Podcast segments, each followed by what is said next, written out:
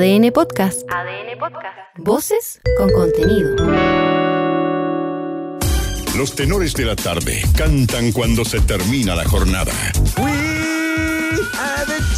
Aquí comienza ADN Deportes. Las mejores voces para analizar el fútbol y todas las disciplinas deportivas. Son los tenores de la tarde. Un mix de información, comentario, humor, humor y mucha picardía. Conduce Patricio Barrera. El 1. Los 59 minutos restantes, 59, 59 días después. Y ahora a ponerse al día. En 24 horas más se habrá terminado al final el clásico universitario suspendido el pasado 30 de abril. En la U Pellegrino espera que el clima y la cancha lo acompañen. Y en su oncena, el Chorri Palacios irá por el suspendido Leandro Fernández. Se conforman con una buena cancha. Claro, porque en los C ¿Cómo que también bien? andaban saltones con el estado del campo de Santa Laura tras las lluvias. De hecho, hubo visita hoy al recinto de Plaza Chacabuco. El suspendido Ariel Joran mandará al monito en lugar del toro y esperará hasta el final a César Pinares.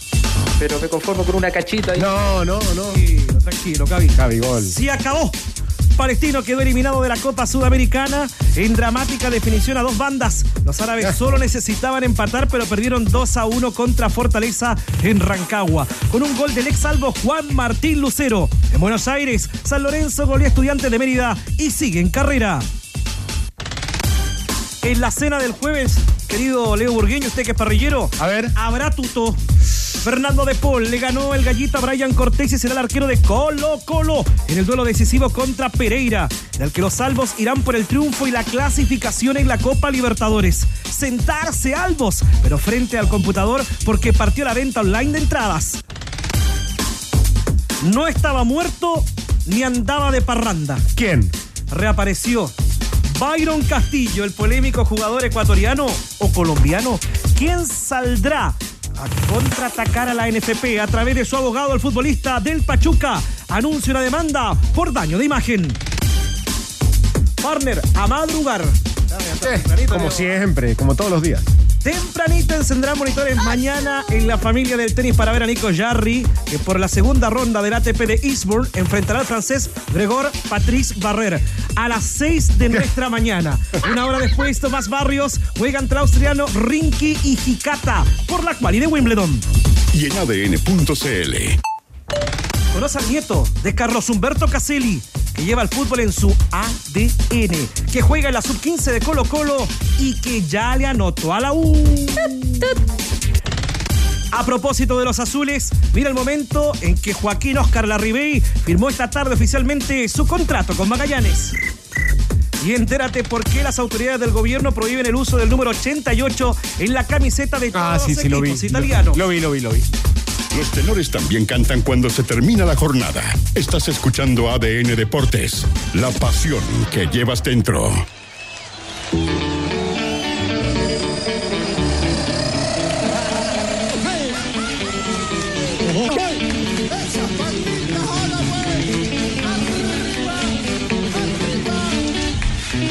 Buenas noches, Pato Barrera. Grande Pato Barrera. Eso, el saludo para los amigos ahí en Asunción, Paraguay, 20 con 0, qué linda Buenas noches, música. buenas noches, buenas viene el 18. Queda ¿Ya mucho está? todavía, pero está ahí, ¿ah? Ya Está, está. queda poco, Leo Burgueño, Ya usted que es está. el rey de la parrilla. Ya está. Me encanta cuando llega la primavera y se viene el 18 de septiembre, porque Sí. se viene el fin de año, es una fecha maravillosa en donde celebramos todos los chilenos. Esperemos que los chilenos que no lo han pasado bien puedan tener un buen 18 y puedan levantarse en la zona centro-sur de nuestro país. ¿Por qué la música del día de hoy de Ángel Parra, querido Manolo Fernández?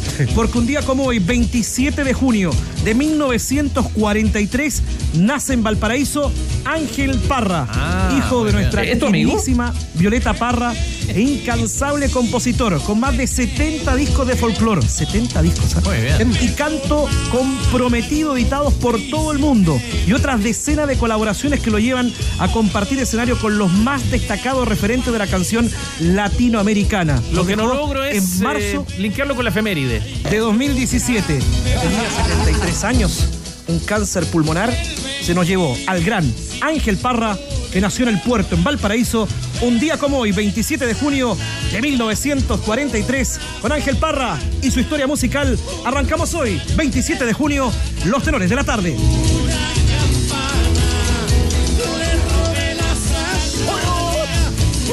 Eso me gustó. Uy, uy, pregunta para el día de hoy. Pregunta para encender las alarmas de ADN y nuestro WhatsApp que es Leo Burguiño. El 7772-7572. Ahora sí que está preparado. ¿Te parece bien que Gustavo Quintero se incline por Fernando de Paul para atajar el jueves ante Deportivo Pereira? ¿Te parece bien, super amigo de ADN, que Gustavo Quinteros se incline por Fernando el Tuto de Paul para atajar el jueves ante Deportivo Pereira? Tu nota de voz, sí. Aquí los tendremos al más 569. 7772-7572. Ahí Buena está, pregunta. Arrancamos la jornada de hoy. Bienvenido, querido Manolo Fernández. Hola, ¿Te parece Grillo. bien que esté el Tuto de titular? No me convence tanto, fíjate. Epa, muy no, bien. No, no, porque te voy a dar dos razones. Ya. Primero, Dos. Brian Cortés sí tiene partidos, eh, más partidos como titular de la selección en partidos clase A. Y también en Colo Colo tiene mucho más tomada la mano de la titularidad. Y segundo, porque ya le tomó la mano a Boca Juniors también. Sabe cómo le pegan los jugadores, quién le pega, lo vivió en la cancha en el partido de ida.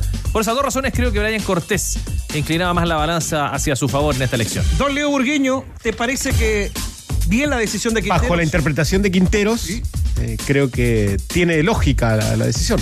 Sí, sí, sí, Leo, Leo, ¿no? Sí, sí, Cristian. ¿Cómo Hola, ¿cómo te va? Bien, bien. ¿Cómo andás? Todo en orden. Bueno, primero saludarte, que no te había saludado nunca y me gusta mucho lo que haces. Nosotros Gracias. Cristian. Gracias, Sí, Cristian. eh, ¿Te parece Ah, que... un saludo para todos ahí, ¿eh? Pero mal. Consideremos que después sale del pórtico de Colo Colo no por un problema de él, fue un error que tuvo que salvar en el fondo colocolino, ¿eh? tras un error de Falcón. Claro, bajo la lógica de, de Quinteros de por qué saca por temas extrafutbolísticos a, a Cortés, mantiene la lógica de Quinteros, digamos. Es decir, vuelve el arquero que era que para él en ese momento era titular. Insisto, bajo la lógica de Quinteros es eso. Porque después está peleando el arquero titular de la selección, porque hoy Cortés es el uno, contra De Paul. Bueno, en la pregunta del día de hoy, súmate al más 569, Manolo. 7772-7572. Me gusta todo el equipo comprometido. Más 569-7772-7572. ¿Te parece bien que Gustavo Quintero se incline por Fernando de Paul para atajar el jueves ante Deportivo Pereira? Tú, déjanos tu audio, porque aquí arrancamos los tenores de la tarde. Palestino, palestino, palestino. Noticia del momento porque estábamos muy atentos en la sala de redacción de ADN Deportes porque estaba jugando Palestino. En el teniente de Rancagua dependía del cuadro árabe. ¿Qué pasó? Bienvenido, Andrés Fernández. ¿Qué tal, Pato? ¿Cómo te va? Buenas noches. Y en algún momento Palestino estuvo clasificando en un buen rato del partido, pero finalmente no pudo contra eh, la, el conjunto de Fortaleza de Brasil y tampoco pudo con las noticias que venían de Buenos Aires, porque eh, San Lorenzo, si bien comenzó perdiendo con el Estudiantes de Mérida a los tres minutos del primer tiempo, Y hasta ahí estaba lo mismo si perdía. Exactamente.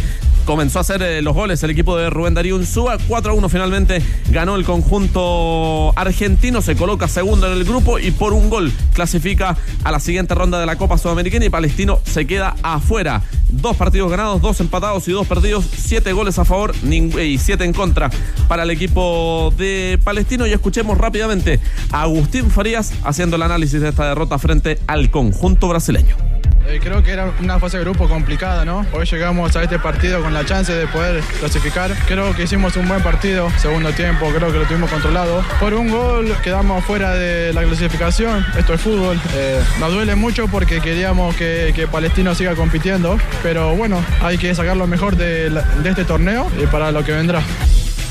Ahí estaba la palabra del capitán de Palestino que tomó la palabra a pie de campo después de lo que fue la derrota del conjunto árabe por eh, dos goles a uno. La segunda opinión del volante de Palestino tiene relación con el partido que jugaron en la ida. El primer partido del grupo, donde Fortaleza le ganó a Palestino 4 a 0. ¿Cuánto afectó en este grupo? Lo responde Agustín Farías.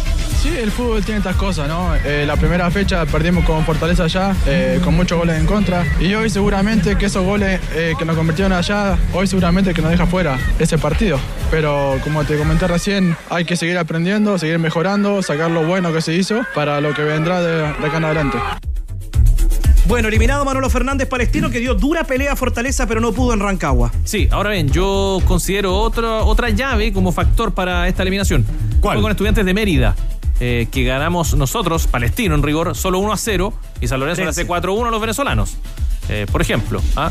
Eh, y lo otro que me quedó claro que Lucero en las canchas chilenas anda una bala. Tres minutos. Convirtió Lucero hoy día de nuevo. Tres minutos en cancha y cobró Leo Burgueño, significando el 2 a 1, el 2 a 0 parcial, pero la salida y la eliminación de Palestino, que se nos va Leo Burgueño, el equipo de Pablo Vitamina Sánchez, que no había comenzado bien, pero se fue afirmando en la Sudamericana. Espere que saludo para la foto de Leo Mora, ahí, y listo. Ahora sí le, contesto. Sí, yo creo que eh, concuerdo absolutamente con Manuel en el sentido de, de- porque en definitiva lo terminás pagando por eh, diferencia de gol en esa en ese partido con, eh, Estudiantes de Mérida.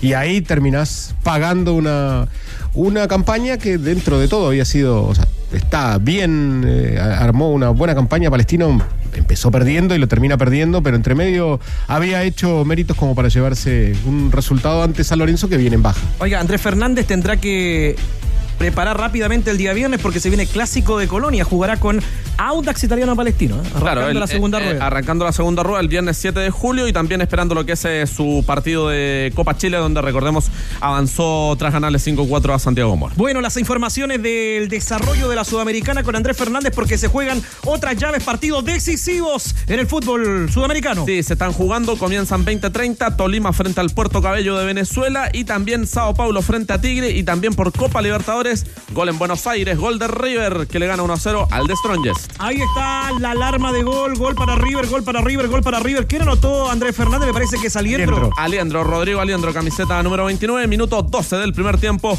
lo gana River 1-0. Juegan los chilenos en ese partido. Juega Paulo Díaz en el conjunto de River como titular. Y está Solari. Está en el banco de los suplentes. Muy bien, ya me cuenta la tabla porque estaba ahí complicado. River tenía que ganar el cuadro millonario. Oreo. Sí, Leo Burgueño. Queda con 10 puntos, al igual que Fluminense. Se vio complicado en algún momento. ¿eh? Y Flumine- pero su- Fluminense queda primero por diferencia de gol en este momento. Está empatando 0-0 Fluminense contra el Sporting Cristal, 13 minutos del primer tiempo en el Maracaná. Perfecto, aquí te contamos todo. Se juega Sudamericana, se juega Libertadores. Está ganando River. Está ganando River por un tanto a cero. Yo te cuento. Olvídate, olvídate, sí, olvídate, Leo, Olvídate. de los problemas y también de la humedad, de las filtraciones de tu casa con el nuevo esmalte Dry Cut de Lanco. Sella, pinta e impermeabiliza. Nuevo esmalte Dry Cut de Lanco. Conoce más en tienda.lancochile.com. Únete a la familia del fútbol. Sé parte de la banda más linda y sigue disfrutando lo mejor del fútbol chileno solo por TNT Sports. TNT Cuando Sports. se cierran las puertas de una Hilux, se abren nuevos caminos. Diseño y potencia de hasta 200 caballos de fuerza. 7 airbags de seguridad y mucho más. Toyota Hilux, nada detiene tu próximo paso. El clásico universitario lo vives con más pasión en ADN Deportes. Universidad de Chile. Y hoy contábamos a las 14 horas que habían partidos que habían sido suspendidos, históricos, clásicos universitarios, de esto y mucho más. Me gusta cuando Leo Mora agarra la enciclopedia y comienza a buscar en la historia del fútbol chileno, de la Copa de Ijeder, partidos y clásicos suspendidos. ¿Cómo te va? Bienvenido, Leo Mora. ¿Qué tal, Pato? ¿Qué tal? Un gusto. Justamente empezamos, hicimos, uf, empezamos a desempolvar ahí algunas cositas y nos fuimos. muy bien. así sí, se sí, usted. Eso. sí, porque fue en el 2013. Tuvo tos toda la tarde, ¿ah? Justamente, sí, eh, buscamos por ahí en los archivos. Minuto 56 Ya. de un día 27 de octubre del 2013. 2013, ¿eh? Sí, pues, día domingo, Estadio Nacional, lleno. Y se jugaba el clásico universitario entre la Universidad de Chile y la Católica. Lo digo en ese orden para que la gente se acuerde, la era local. Sorprendió. Y llega ese momento en donde van a un tiro de esquina y cae el famoso rollo de papel. Que en algún momento incluso el personaje que nos va a contar esta primera parte de la historia piensa que es una piedra, porque le cae un impacto. eh, de hecho, ahí quedaron todos un poquito confundidos lo que estaba pasando. Pero mejor, mira, que escuchemos a Meneses, Fernando Meneses, Ah, jugador de la Católica, el involucrado principal. ¿Qué pasó? Aquí está la historia y que nos cuenta lo que pasó en ese momento en donde después... que fue el tiro de esquina del sector pórtico sur, sector derecho, ¿no? Sí, suroriente. Hacia el lado Andes. Claro, justamente, suroriente del estadio. Escuchamos ahora a Meneses que nos cuenta qué pasó esa vez en el Nacional. No, no tengo los mejores recuerdos por lo que significó. Siempre he dicho, justo no sé a quién sacaron a un compañero que tiraba los corners por ese lado y a mí no me tocaba y como lo habían sacado tuve que cruzar la cancha y, y tirar ese córner y me pasó a mí. Siempre como que digo, puta madre, ¿por qué, por qué a mí? Eh, bueno, siempre lo he dicho, yo sentí una piedra en ese entonces, nunca supe lo que me había caído hasta después que las imágenes y eso eh, lo corroboraron, pero yo en el momento sentí una, una piedra y me tomé la cabeza, pero yo siempre quise seguir jugando, pero como estaba Osa y todo, me vio en el suelo, me estaban atendiendo, decidió suspenderlo por, por el tema que la cabeza era delicada y eso. Pero lo dije anteriormente, eh, por todo lo que significó, por lo que estaba peleando la U, como que al final, por la culpa de uno, de un delincuente, el culpable fui yo. Como que todos me echaban la culpa a mí, que me trataban de cagón, que esto, que acá, hasta el día de hoy me lo, me lo han recordado, entonces en algo que no tenía nada que ver. Claro, ahí la historia desde la mirada del personaje principal. involucrado. Claro, pero hay otra imagen que, uno se pone a googlear, empieza a buscar, y hay un momento en donde Fernando Menezes está en la camilla y se acerca a Gustavo Lorenzetti. Y todos piensan que Gustavo Lorenzetti lo va derechamente a putear, a decirle algo feo. Y le preguntamos a Lorenzetti, Gustavo, ¿qué fue lo que ocurrió en ese momento? ¿Qué le dijiste a Fernando Menezes? Y aquí también está la mirada azul de esta historia. Ese partido y en esa situación puntual con, Fernando Menezes, eh, yo no era que fui a increparlo como se ve por ahí en una foto. Eh, lo que pasa que ya con Fernando habíamos sido compañeros, lo conocía, teníamos una buena relación. Y nada, vi la jugada en el córner, él se levanta, se sube arriba a la camilla. Bueno, cuando la camilla llega al banco de Católica, él se está levantando para, para seguir el juego, digamos. Y veo que el banco, en ese momento estaba el cuerpo técnico de, Martín Lazarte y, le dicen que se tira arriba a la camilla de vuelta. Entonces ahí fue donde me enojé un poco y, fui a decirle que se levantara, que ya habíamos visto que, que estaba bien. Pero bueno, en ese momento a ellos les, convenía que, el partido se suspenda. Terminó con saliendo con un cuello ortopédico de, del estadio, pero bueno, yo sabía que, que él estaba bien. Bueno, yo sabía que estaba bien, decía ese clásico del 2013 en el Nacional de Burgueño, pero hay que considerar que la caída de un rollo de papel a la altura y la distancia que hay considerando la pista de Recortán, obviamente que van a perjudicar a los jugadores, en este caso a Fernando Meneses, que se vio afectado en dicho partido del 2013. Sí, tengo la duda. ¿Quién es el, quién era el entrenador de la U en ese momento? Marco Antonio Figueroa. Ah, fantasma. Fantasma contra Lazarte. Exactamente. Gol de Milovan Mirosevic, minuto 45. Mira, buen recuerdo. Claro, tiene varios condimentos ese partido. Recorde, recordemos que eh, en un momento se acusa por parte de la Católica que eh, José Yurasek, el presidente en ese momento de la Universidad de Chile, va al camarín de los se árbitros. juega mañana al mediodía. Justamente, a se juega cerradas. a puertas cerradas, se juega mañana al mediodía y al final no pasó absolutamente nada de eso. Se demoró un poquito en reanudarse ese partido. Había mucha disputa en el camarín, pasaba gente de un lado a otro. Fue bastante revuelto ese, ese recuerdo. Me cuenta y me actualiza cuáles eran las formaciones de ese equipo. Johnny Herrera, Paulo Magaláes, Igor Lichnowsky, el Pepe Rojas, Juan Rodrigo Rojas, Charles Aranguis, Marcelo Jorquera, Gustavo Lorenzetti, el Pato Rubio, Sebastián Uvilla y Juan Ignacio Duma. Ingresó eh, Isaac Díaz. Y en la Católica, Toseli, Cristian Álvarez, Hans Martínez, Enzo Andía, Alfonso Parot, Tomás Costa, el Chiqui Fernando Cordero, reemplazado por Michael Ríos, Fernando Meneses, Milovan Mirosevic, Nico Castillo y Ismael Sosa. Y involucrado en esa jugada, en esa situación, vivía en 2013 desde México. ¿Cómo le va? Los saludo Enrique Oces. ¿Se recuerda de ese clásico jugado y la agresión a Fernando Meneses en el partido contra la Universidad de Chile? ¿Cómo le va? Bienvenido. Hola, buenas tardes a todos. ¿Cómo están por allá? Espero que bien. Sí, eh, recuerdo perfectamente esa situación eh, un 27 de octubre, parece que fue, ¿no? De 2013. Tal cual, justamente, el 27 de octubre, Enrique. Sí, lo recuerdo perfectamente. Un clásico mediodía, ganó, iba ganando Católica 1-0 y sucede la acción previo lanzamiento de esquina en el sector norte del Estadio Nacional. Estadio Nacional bastante, con bastante gente, bastante disputado. Y bueno, sucede, sucede la situación eh, particular esta. Y bueno, a mí me informan que, desde, los médicos, desde la gente de Católica, el médico don Fernando Yáñez, me, dice que, que, el jugador tiene un TEC, que está mareado, que tiene síntomas de vómito y que, y que van, a, van, a, van a esperar por su evolución. Así que bueno, no se pudo continuar el partido, lo, el resto ya algo comentaron ustedes, lo que pasó posteriormente en los vestuarios. Recuerdo que, que después en televisión salió que, que la gente de, de, la U le cerró las puertas a Jaime Esteves con el Tati Urjubasic que se acercaban a mi vestuario. Eh, yo no vi esa situación y bueno, se generó una polémica bastante grande ahí. Pero bueno, eh, la decisión final fue... Recuerdo que ustedes me entrevistaron ahí los tenores un día, pero criticando un poco porque yo eh, trataba de, de, de, Don José a, a José Jurasek pero la resolución final fue que el partido se suspendió, que no se jugó, no se, no se reanudó y que desde mi punto de vista eh, no estaban las condiciones para, para que se generara un cambio en ese minuto que afectaba a la Católica, porque la Católica iba ganando y no tenía por qué realizar una sustitución. Eh, y bueno, y debía suspenderse el partido momentáneamente. Enrique Leo Burgueño lo saluda, ¿cómo está? Eh, el otro momento tenso de ahí fue justamente lo de la frase de se juega al mediodía y a puertas cerradas.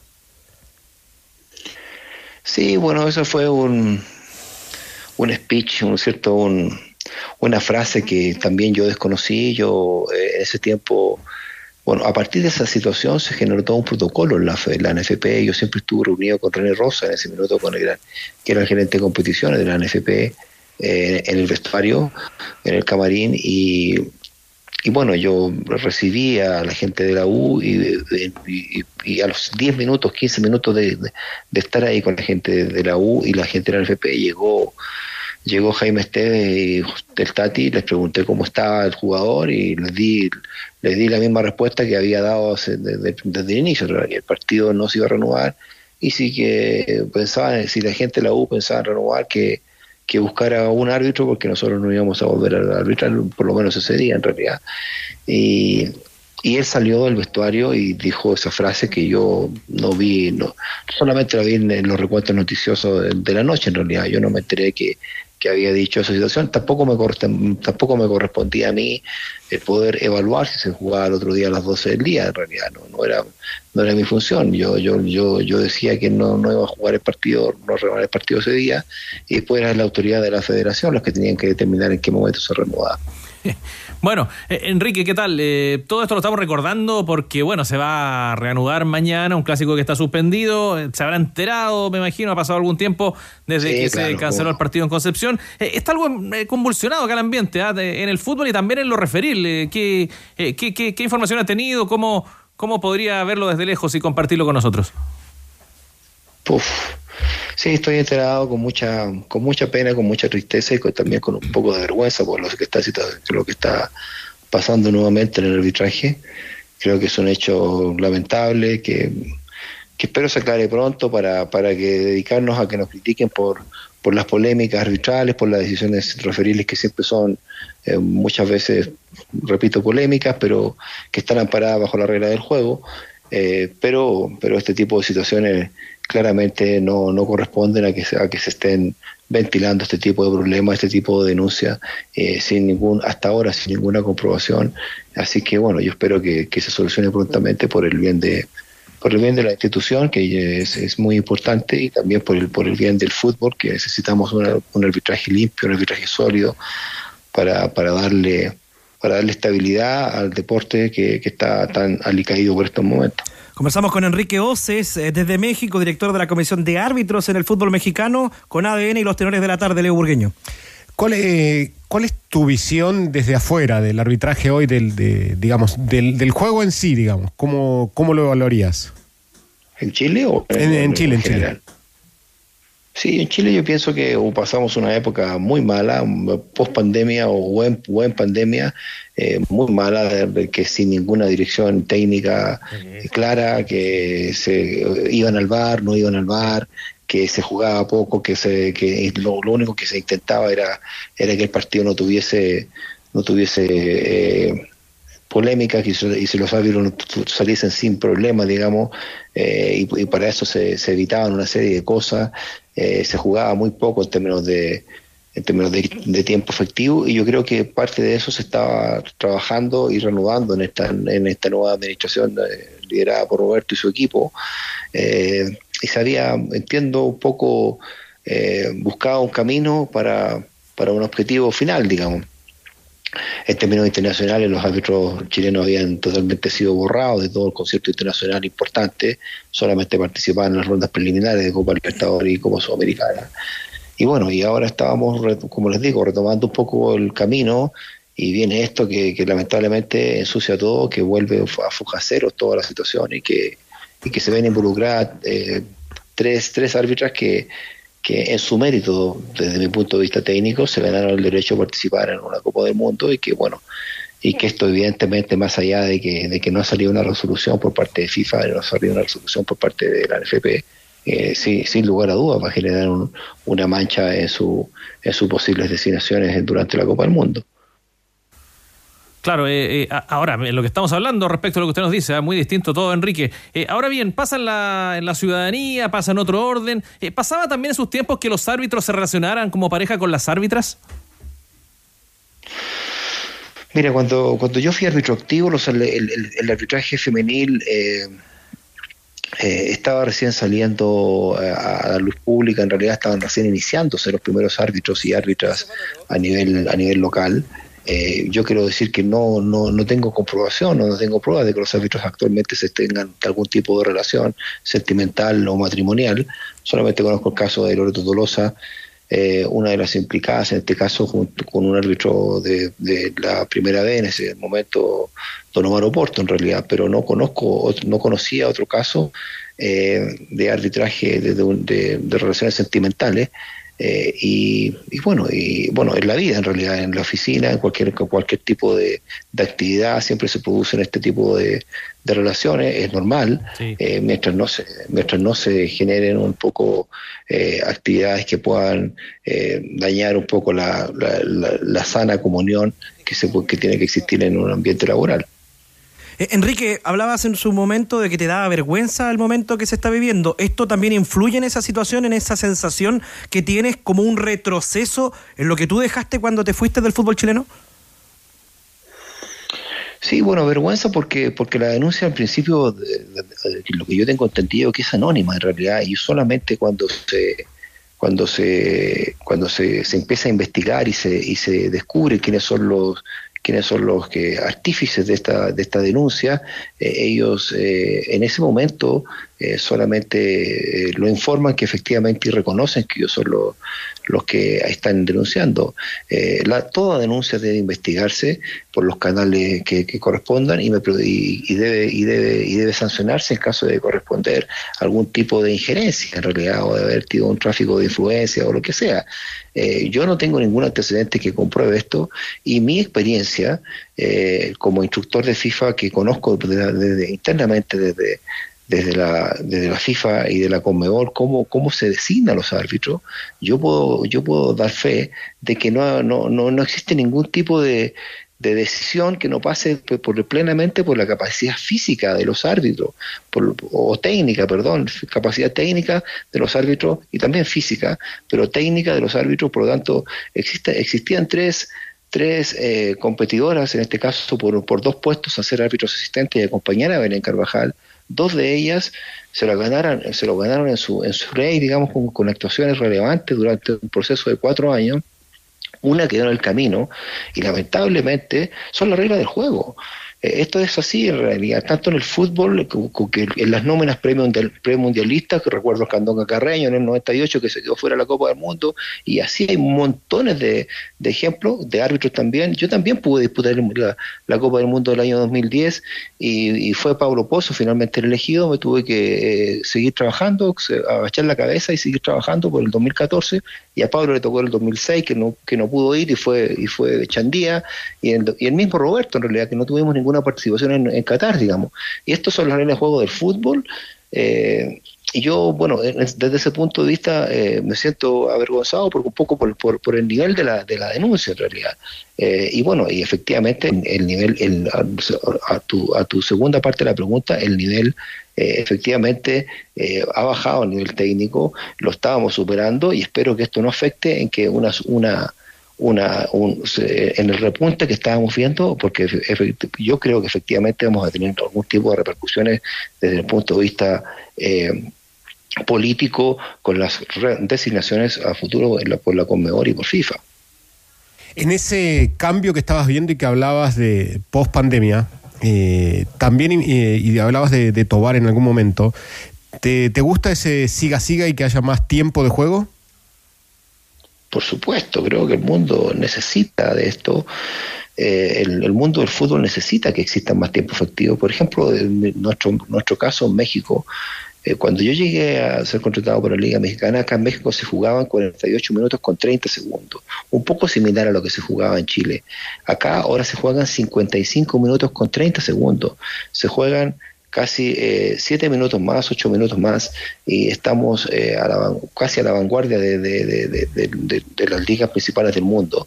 Eh, y es necesario, pero esto no puede ser solamente, lo dije en una entrevista a televisión, eh, en un diario hace poco tiempo atrás, esto no puede ser solamente culpa o, responsabilidad de los árbitros en realidad, tiene que haber un trabajo planificado, programado, mancomunado entre, entre los directores técnicos, los jugadores, la liga, eh, la federación y los árbitros en, en todos empujar el carro para el mismo lado porque si no vamos a llegar, yo creo que los árbitros están haciendo su parte y vamos a llegar a, números de 50, con, 50 minutos con 30 segundos.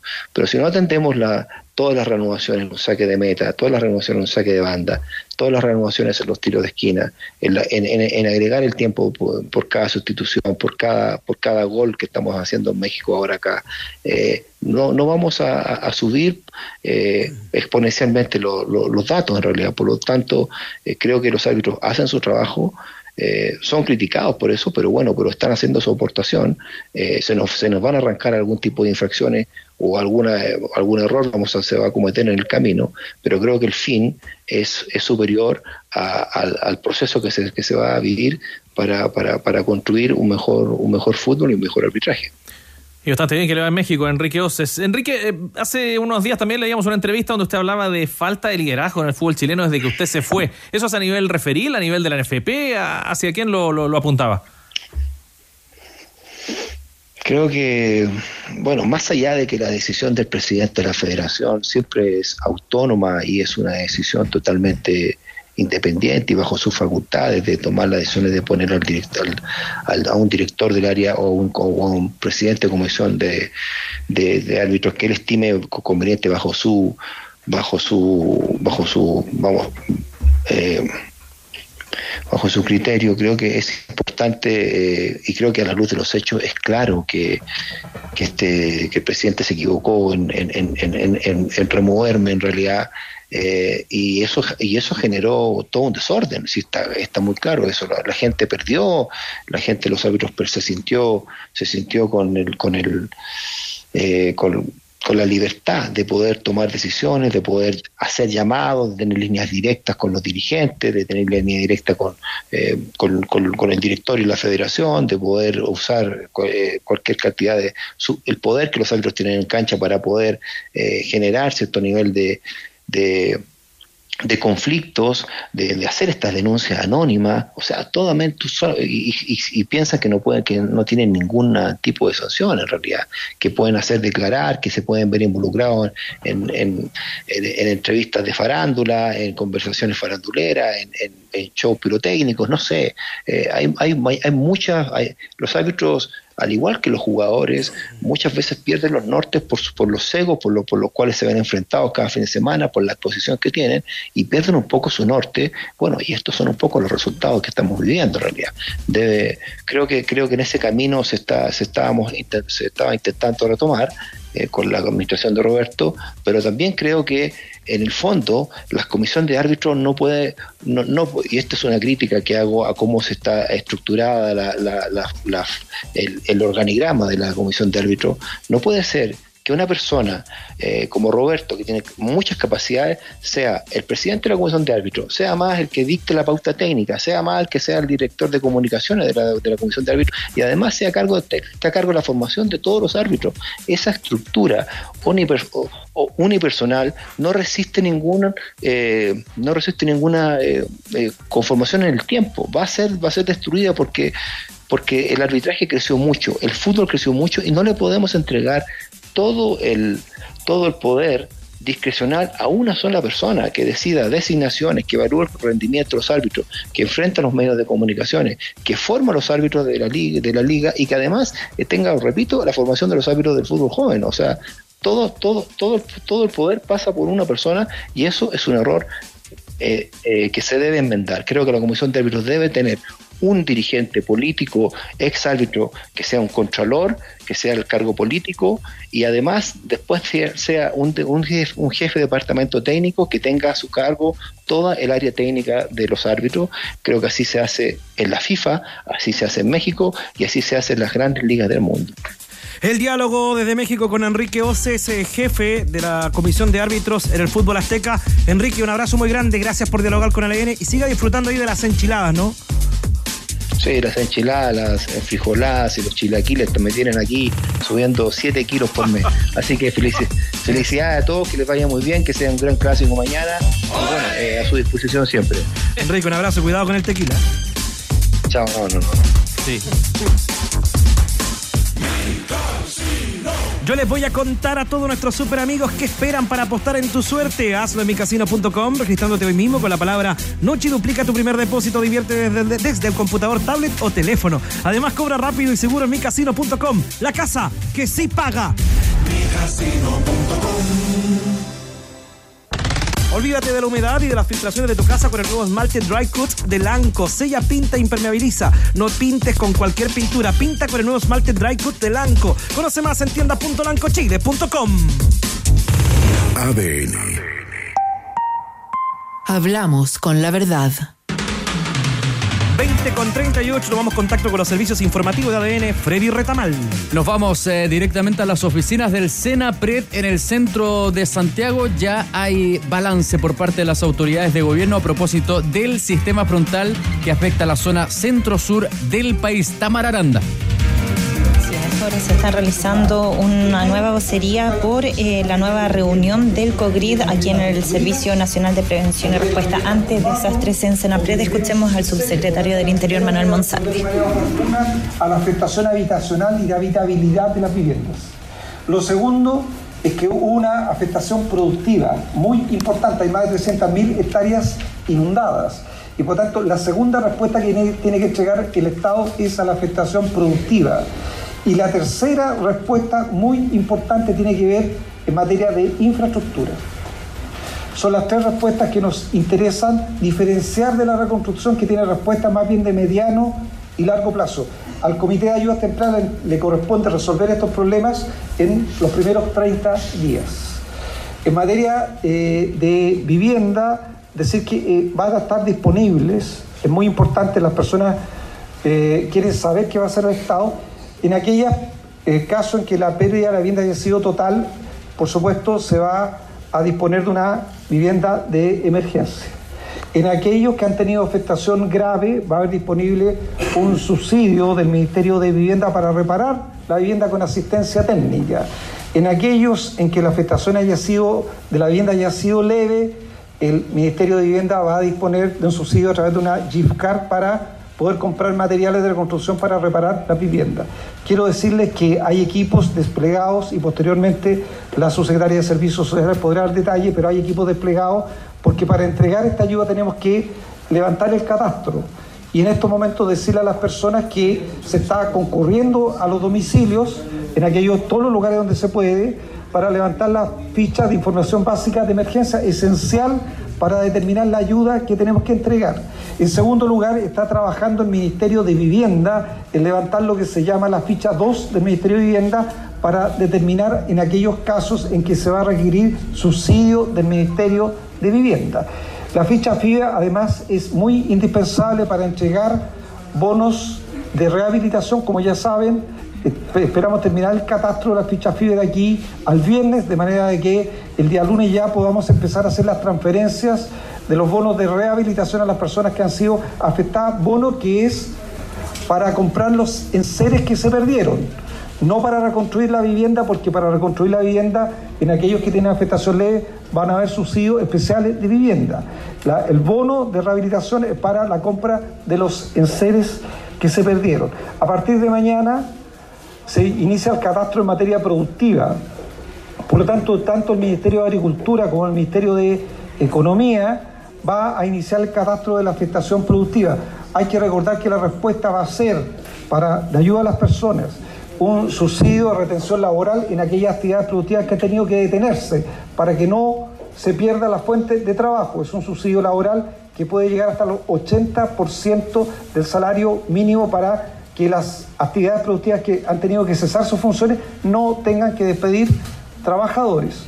El Ministerio de Agricultura va a también colocar a disposición... Bueno, y escuchábamos al subsecretario del Interior, Manuel Monsalve, entregando una vocería tras esta reunión de las autoridades por la situación que está afectando a la zona centro-sur del país. Ha mencionado entonces que las regiones más afectadas son O'Higgins, el Maule, el Ñuble y también Biobío. Señala también que el sistema frontal ya pasó, que ya no están afectados, sin embargo hay dos personas fallecidas, cuatro personas desaparecidas, dos de ellas ya fueron encontradas y hay 12.200 eh, personas aisladas bajo este mismo contexto. La cifra de damnificados asciende a casi 20.000 y hay más de 2.200 casas afectadas por esta situación compleja que ha afectado la zona centro-sur del país. Vamos a estar muy atentos entonces a lo que siga sucediendo en esta emergencia que se está desarrollando en el país. Desde Senapred, Tamara Aranda, ADN. Gracias para Tamara y Frivi Retamal en los servicios informativos de ADN. Vamos a ampliar lo que sucedió en el Sena Pre durante esta tarde. Vamos a escuchar las voces de nuestros super amigos. A la pregunta del día de hoy, ¿te parece bien que Gustavo Quintero se incline por Fernando Antuto de Paul para atajar el jueves ante Deportivo Pereira? Estos son ustedes y ya venimos con más super clásico universitario. Buena, buena, tenores. Para mí no. Creo que Cortés debiese ser titular porque el arquero número uno de la selección ahora, proyección, necesitamos que se muestre y si no, se tiene que ir nomás, pues, si ya el Quintero ya se le cruzó, se tiene que ir nomás. Y lamentamos ahí una salida de un buen referente para el club de Colo Colo por su mismo acto de indisciplina obviamente. Hola tenores, Rodrigo Sepúlveda acá de la zona de Doñigüe, que estamos bien afectados.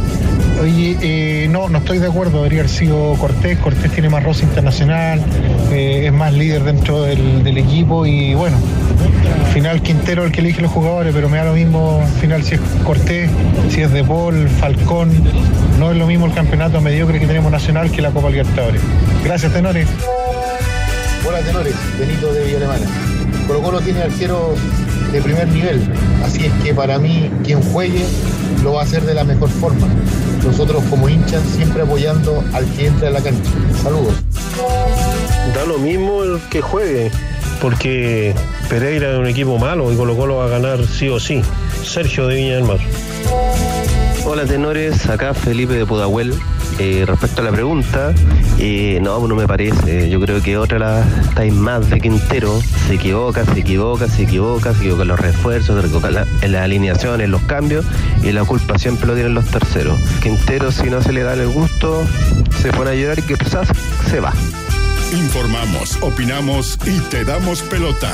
Estás escuchando ADN Deportes con los tenores de la tarde.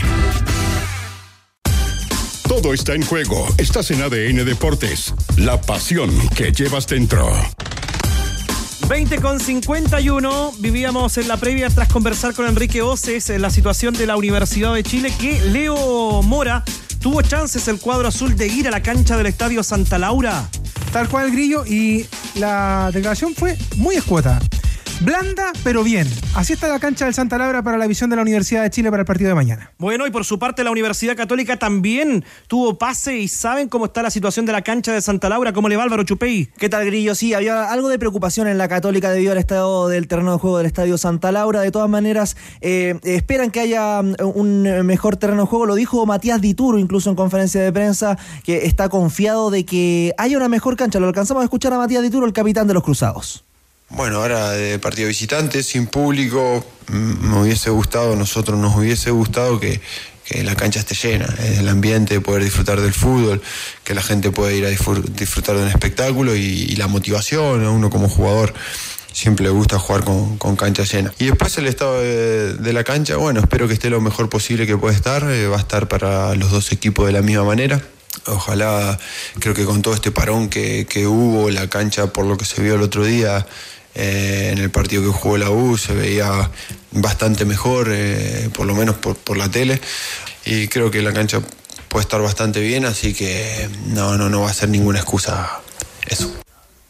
Ahí está la situación del recinto deportivo, que es opinión para la gente de la Universidad Católica y de la Universidad de Chile. Leo Mora, ratifique lo que fue escueto en la gente de la U sobre el terreno de juego. Claro que, que, la cancha está igual que la semana pasada, pasto largo, esponjosa, blanda pero bien. Esa fue la declaración que llegaron desde la Universidad de Chile respecto al estado de la cancha de la Catedral del Fútbol chileno. Bueno, esa es la situación para el duelo de mañana, Leo Burgueño, una cancha blanda y obviamente que se entiende porque hubo mucha precipitación y los días no han estado soleados para recuperarla y que esté firme para el partido. Pero nos tocó vivir con Manuel Fernández el partido de la U con O'Higgins. El miércoles pasado, sí. La cancha sí se, ve, se veía bien. Bueno, eh, vos estabas también. ahí, Pero a- abajo ya estaba blanda en ese partido. Se, se cayeron bastante cantidad de jugadores durante el transcurso del partido y ahora imagino que va a estar peor aún abajo, más que en la primera vista, en el primer golpe de vista. Consideremos que no jugó la Universidad Católica con Wanderers y tampoco la Unión Española en Copa Chile durante el fin de semana, así que cuatro tiene- partidos en total desde el primero de la U con O'Higgins hasta este cierre del, clásico universitario. Podríamos decir que respiró un poquito durante una semana el recinto de Plaza Chacabuco. Leo Mora, cuéntele al Pueblo Azul el probable 11 del romántico viajero. Claro que sí, revisamos este 11 del León que solamente tiene un cambio, recordemos, pues. que fue el tema de Leandro Fernández que está en esta recuperación y va con Cristóbal Campos en el arco, línea de tres en el fondo con Matías Saldivia, Neri Domínguez y Luis Casanova, un medio campo bien poblado con Juan Pablo Gómez, Federico Mateos, Israel Poblete, Marcelo Morales y Lucas Asada y arriba Nicolás Guerra y Cristian Palacios, la oncena de Mauricio Pellegrino para mañana en la tarde. ¿Qué ofrece la U con Es ese decir, 11, Leo? Un solo cambio con respecto al anterior que no se considera, digamos, para la planilla porque Leandro Fernández, eh, o sea, está, el parte, está justificado con, parte, médico. Exactamente. Bueno, es lo que ofrece esa Universidad de Chile que eh, mejoró frente a O'Higgins de Rancagua. ¿Cómo viste la U proyectando este A ver, partido en, del segundo primeros- semestre? eh, en esa línea de tres, yo, oh, ah, yo creo que ha mejorado, eh, insisto siempre, con el contexto de lo que venía trayendo en años anteriores la U. Ha mejorado en, eh, especialmente en la zona defensiva y creo que con la línea de tres, que en realidad es línea de cinco en el fondo, eso también lo, le ha favorecido. Ahora, le falta generar un poco más de juego para- hacia adelante. Vamos a ver si Guerra, en- otra vez eh, con Guerra y Palacios le pueden acercar juego. El análisis, lastimosamente, que ustedes como periodistas hacen Tranquilo, es muy fácil, Tranquilo, muy Ronnie. Tranquilo, tranquilo, Ronnie Fernández. Nos va a contar ahora Álvaro Chupey para el pueblo cruzado. Nuestro querido Cito Willy, ¿cuál es el 11 de la franja para jugar con la U en Santa Laura? Y que presentaría dos cambios también obligados por lesión, la salida de Nieto y San Pedro y del once estelar de la Universidad Católica que parte con Matías Dituro en la portería, línea de cuatro finalmente en el fondo Daniel González por la derecha, la pareja de centrales Branco Ampuero con Alfonso Parot, por izquierda Eugenio Mena, la mitad de la cancha Ignacio Saavedra, Brian Rovira, uno de los que ingresa, asterisco para César Pinares, que lo van a esperar hasta última hora, Alexander Aravena, Franco Di Santo y Cristian Cueva, el once cruzado. La casa de apuestas que más paga en Chile, micasino.com. Entra, regístrate con la palabra noche, haz tu primer depósito y duplícalo de inmediato. Así de fácil se gana en micasino.com. Juega, gana y sobre todo cobra. Cuando se cierran las puertas de una Hilux, se abre un nuevo camino, diseño y potencia de hasta 200 caballos de fuerza, hasta 7 airbags de seguridad y mucho más. Toyota Hilux, nada detiene tu próximo paso. Colo Colo. Ya estoy con Andrés Fernández para que nos dé el panorama de Copa Sudamericana y Copa Libertadores. Antes, Colo Colo que ratifica a Fernando de Paul para el duelo con Deportivo Pereira el jueves. ¿Cómo le va, reportero de Cauquenes? Hola, ¿qué tal, Grillo? Claro, da un golpe de autoridad del técnico Gustavo Quinteros y le devuelve la camiseta de titular a Fernando de Paul. No había participado en el último compromiso en la Copa Libertadores de América ante Boca en la bombonera por expulsión, pero vuelve al arco del cacique Fernando de Paul. Además, en defensa, Maximiliano Falcón, Alan Saldivia y Eric Bimber. En el medio campo, Jason Rojas, César Fuentes, Esteban Pavés, el capitán, y el Chiqui Bausat por el sector izquierdo. Palacios, Carlos Palacios enganchado y arriba en punta en ofensiva, en delantera, Marcos Volados y Damián Pizarro. Ahí está Vila Soto con el programa de Colo Colo. Mañana vamos a ampliar con los tenores proyectando el duelo del próximo día jueves. El todo nada para Colo Colo, Leo. Sí, el todo nada y con la novedad que, que cuenta eh, Cristian del ingreso de Bimber, que además lo que te da el ingreso de Bimber no solamente es ser el, el único zurdo de la defensa, sino que en algún momento puede acomodar la línea de cuatro, porque tiene a Rojas, a Saldivia, a Falcón y a Bimber. O sea, puede rearmar el, eh, un esquema distinto para este partido. Dentro Querido- del mismo partido, perdón. Querido Vila Soto, ¿estás de acuerdo con que sea de Paul el titular el día jueves? Sí, estoy de acuerdo. Me bien. sumo a esa respuesta. Para mí, Fernando de Paul debía ser el arquero. Muy bien, buena noche, amigo mío. Abríguese con el chaleco de vidrio. Igual para ti.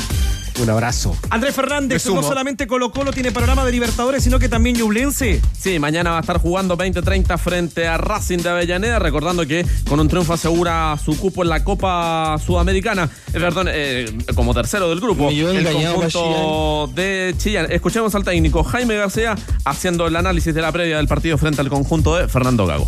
Preocuparme mañana del partido, de ir a buscar un resultado, poder terminar algo que a lo mejor no todos muchos creían que podíamos tener buenas participaciones y creo que lo hemos hecho de buena forma o hemos estado a la altura. La primera fecha pagando un noviciado, pagando el cómo también se podía jugar y enfrentar estos equipos tan complicados que nos tocó en un grupo complicado y lo, lo enfrentamos de muy buena manera sabiendo todas las realidades que son años luz, pero la cortamos con, con buen fútbol, teniendo presencia, personalidad. Eso tiene un valor también agregado, un valor, eh, un bonito que, que se le da al club, que lo más importante. Y te lo contaremos mañana en la programación de ADN. Andrés Fernández para el cierre, resultados, muchos partidos en descanso en Sudamericana y Libertadores. Sí, está ganando River 1-0 al de Strongest. Olimpia le está ganando por 4-0 al Melgar eh, de Perú. También están empatando 0-0 Atlético Nacional y Patronato. Fluminense 1-1 con el Sporting Cristal. Y en la Sudamericana 2-0 gana el Tolima al Puerto Cabello. Y en Brasil están empatando 0-0 Sao Paulo y Tigre de Argentina. Un gustazo, Andrés Fernández. Nos, Nos reencontramos. Eh, Leo Burgueño, un gusto, como siempre. Un gusto. como Mañana siempre, estamos Compartir en, con usted. en el Dial de ADN. Dirigió todo Diego Sáez junto a todo el equipo de ADN y Chupete. Ya vienen los servicios informativos. Y Leo, ¿cuál Leo? Leo Meyer en Academia de Emprendedores. Chao. Toyota Hilux. Nada detiene tu próximo paso. Blanco. Pensamos en grandes productos y los hacemos realidad. Mundo Experto. El club de beneficios de Easy. Y micasino.com. Todo el deporte y diversión para ganar y cobrar al instante. Presentaron ADN Deportes. Bajamos el telón. Los tenores vuelven mañana para otro auténtico show de deportes. Revive este capítulo y todos los que quieras en adn.cl en la sección podcast. No te pierdas ningún análisis ni comentario de los tenores ahora en tu plataforma de streaming favorita.